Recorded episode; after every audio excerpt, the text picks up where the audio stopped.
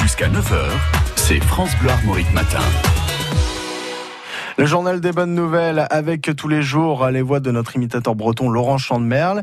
Le prestigieux tournoi de tennis de Roland Garros a lieu cette semaine. Qu'en pensez-vous, Kev Adams? Ouais, Francis Wouh Eh, je peux pas dire que je kiffe grave avec ça. Ça me fait trop penser au premier jeu vidéo que j'avais euh, sur ma Game Boy quand j'étais petit.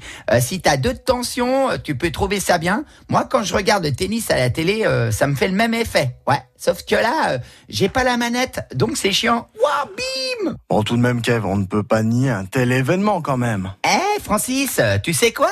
J'ai rencontré l'autre jour dans une émission de télé un vieux chanteur, super sympa, mais complètement mytho. Le mec, il affirmait qu'il avait gagné Roland Garros. Bim Bon, euh, quand même, Yannick Noah, il a tout de même gagné le tournoi en 1983. Et d'ailleurs, tiens, il y a Nelson Montfort qui souhaiterait intervenir à ce sujet.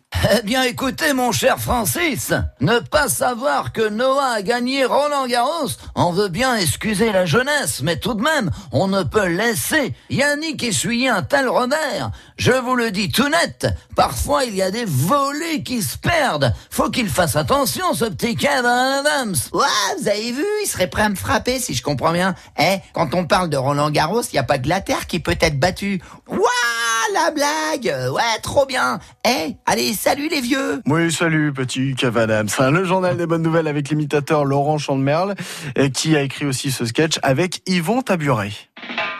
Le journal des bonnes nouvelles avec Laurent Chandemerle.